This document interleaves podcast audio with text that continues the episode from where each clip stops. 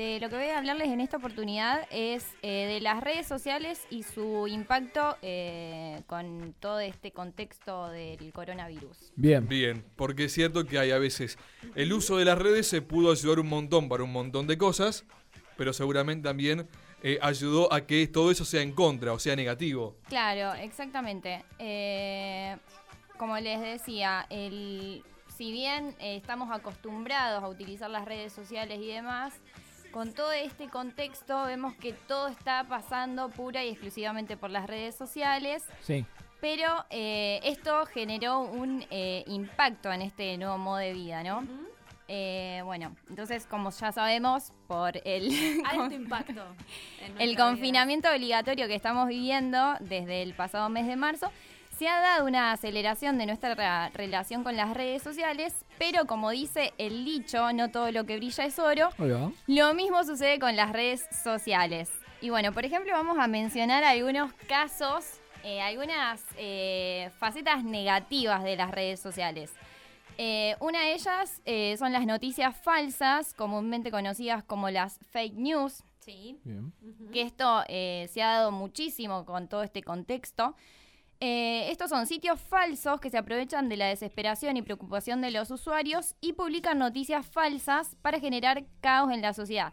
Y en toda esta vorágine del miedo y de, de todo el del caos y el terror que por ahí estamos viviendo, muchos de los usuarios eh, le dan lugar y comparten sin constatar la fuente y esto hace que se viralicen noticias que eh, obviamente no son ciertas y esto crea desinformación y es muy negativo para la sociedad y más que nada para este contexto tan delicado que estamos viviendo. Sí, tal cual. Yo creo que sobre todo se da también después la viralización en el WhatsApp de, Sí. esa- de ese Sí. tipo de Sí, sí, noticias. sí. El compartir Rápidamente. sin- y sin achequear la información Eso. que porque piensan que está en internet es real. Sí, Tal cual. Estamos hablando de plataformas como Twitter, por ejemplo, que Sí. tiene eh, pocos cara- eh, caracteres y eh, la gente directamente ni lo chequea, no lo Sí. verifica, o si hay una noticia lee el título y listo y se queda con eso. Entonces es una desinformación eh, muy grande.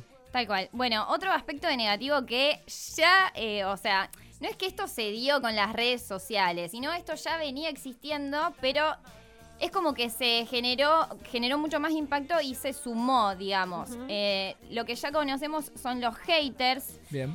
Son los odiadores, o sea, es gente muy negativa, básicamente, que odia Sí. muchísimo. Y lo único que hace en las redes sociales eh, es eh, difamar, criticar destructivamente a una persona. Y, o sea, cualquier cosa que se le pase por la red social lo van a criticar, difamar, Como Kevin. ningunear. Tal cual, así como Kevin. Qué malo que son con Kevin. Yo te defiendo, No. Kevin, querido. Eh, y por ahí, eh, a lo mejor tienen alguna causa poco racional de esa crítica, pero Sí. eh, en la mayoría de los casos eh, lo que se busca es criti- criticar y difamar. Bien. Ya Sí, sea muchas veces una... sin sentido, Sí. solamente con un, con un afán de, de molestar, de insultar.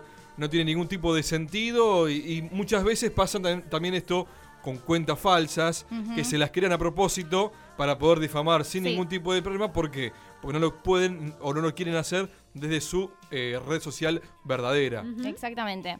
Eh, y bueno, esta crítica ya puede ser a una persona, a una entidad, una obra, un concepto en particular, un producto y demás. Y otro aspecto negativo también eh, de esta nueva faceta en las redes sociales está relacionada al contenido.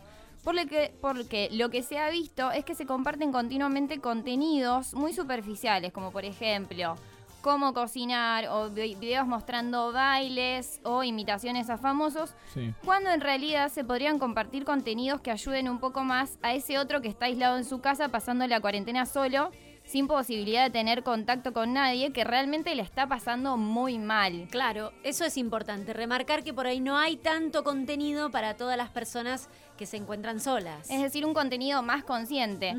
No eh, solamente estar mostrando lo estético y lo lindo, porque eh, en realidad no estamos viviendo un contexto para nada lindo ni perfecto. Entonces, estar mostrando una perfección que no existe me parece que no ayuda y por ahí se le puede dar un uso más consciente y crítico de las redes sociales, porque si sos influencer o sos una persona que puede influir en los demás y podés ayudar a ese otro, eh, me parece que estaría mucho mejor antes que estar subiendo pavadas. Claro, ahí, ahí está la cuestión de la responsabilidad, ¿no? Cuando una persona se convierte en influencer y genera una opinión pública, hasta inclusive, por ejemplo, un periodista, un locutor, una persona dedicada a la comunicación que también genera opinión, eh, eso suma muchísima responsabilidad también ante un micrófono, en nuestro caso, ante un teléfono, como el caso, por ejemplo, de un influencer o de un influencer que tiene seguidores, porque tal vez es lindo, es linda, eh, le gusta lo que hacen, pero a su vez después también tienen que ser responsables con el mensaje que se da. Sí, y los influencers también, bueno, aquellas personas que tienen muchos seguidores en general en redes, sobre todo estamos hablando de la red Instagram, están muy bien pagos. Oh. No es, eh, no es solamente todo lindo, todo hermoso, hay un negocio también sí, sí. detrás, ahora con todo esto, y bueno, justamente hay una, salió una lista de cuáles son los 10 mejores pagos, bueno, estamos hablando del mundo, por supuesto que son Ah, estadounidenses, del mundo, sí, Eh, y cuánto cobran, por ejemplo, un millón de dólares cobra Downey Johnson, que es el actor, no sé si lo tienen, eh, de Rock se llama... ah, la Sí. roca. Sí. Ah, eh, la Roca, el, sí. el nombre que tenía él en el ring. eh, bueno, justamente se dedicaba también, es todo así musculoso. Sí. ¿eh?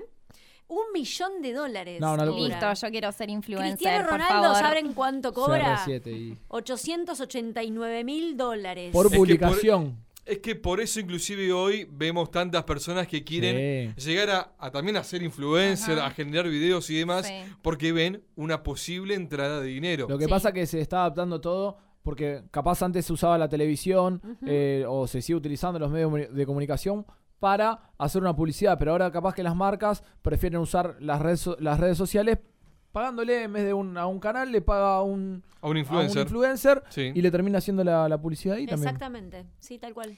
Pero bueno, chicos, no todo es malo en el mundo virtual. Eh, entonces, Bueno. ahora vamos a darle el visto positivo a las redes a ver. eh, sociales.